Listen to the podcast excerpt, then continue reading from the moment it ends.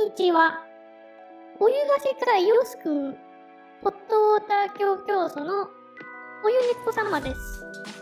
今回も悩める子だぬきたちから相談が来ているので、下月に導きたいと思いますが、その前に、チャンネル登録といいねも忘れずにお願いします。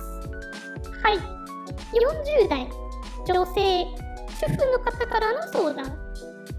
最近よく死んだ親の夢を見ます。母や父とは仲が良かったのですが、夢では毎回送られています。この夢の意味を知りたいです。そっか亡くなった親の夢を見るのか。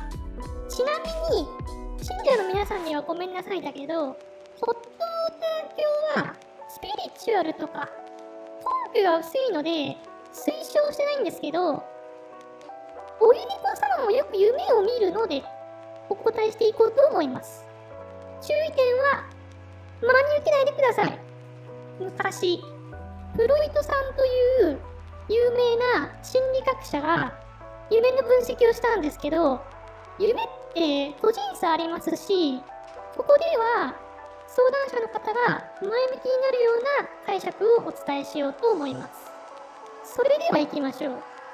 夢における死とは変化や再生を意味すると言われています。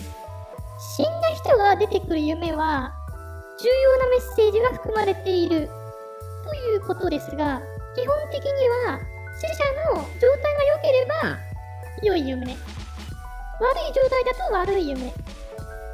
例えば、死者が笑っていたら、気が好転し、病気やストレスから解放される。夢で死者から何かもらったら、財産が増える。死んだ人が訪ねてきたり、家の中に入ってきたら、思いもよらない幸運が訪れる。ということですね。逆に悪いパターンは、死者と喧嘩する夢だったら、健康を害する。死者に何かあげる夢だったら、財産を失う予兆。死者に何か注意されたら、何かの警告をしていると。今のあり方を正さないといけないと。とまあ、こんな感じなんですが、いやいやいやいやいやいやいや。てか、なんでそんなことわかるん？死んだ人からなんかもらったらお金増えると、かしいやろ。記憶とかその日の精神状態とか影響しとるだけやんけ。ということで、夢占いの根拠なんか薄いわけですけど、皆さんは生きていると誰かの死に直面することがあると思います。親、兄弟、親戚、おじいちゃん、おばあちゃん、友達、会社の同僚、ったこともない有名人とか、そんな人が夢に出てくるとき、いい夢とか悪い夢とかじゃなくて、もっと別の意味があるはずなんです。それは、風呂に入ろうの前に、例えば、死んだ親が夢に出てきたとき、生前の関係がどうであれ、その夢が意味することは、死んだ親への愛の深さなんです。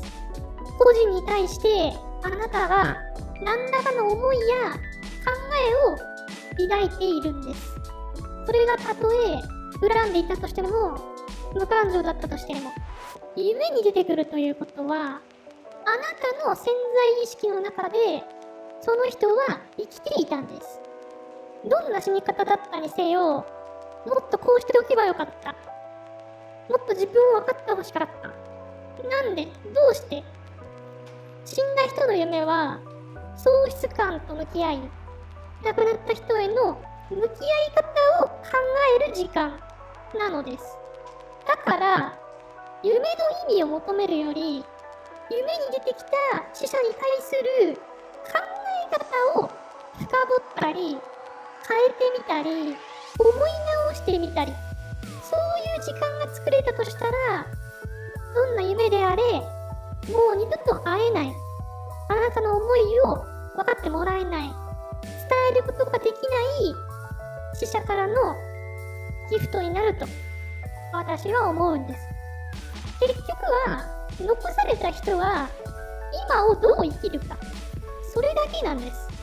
それでも悩みがなくならないなら、そういう猫様に相談してみてください。はい、ということで今日はここまで。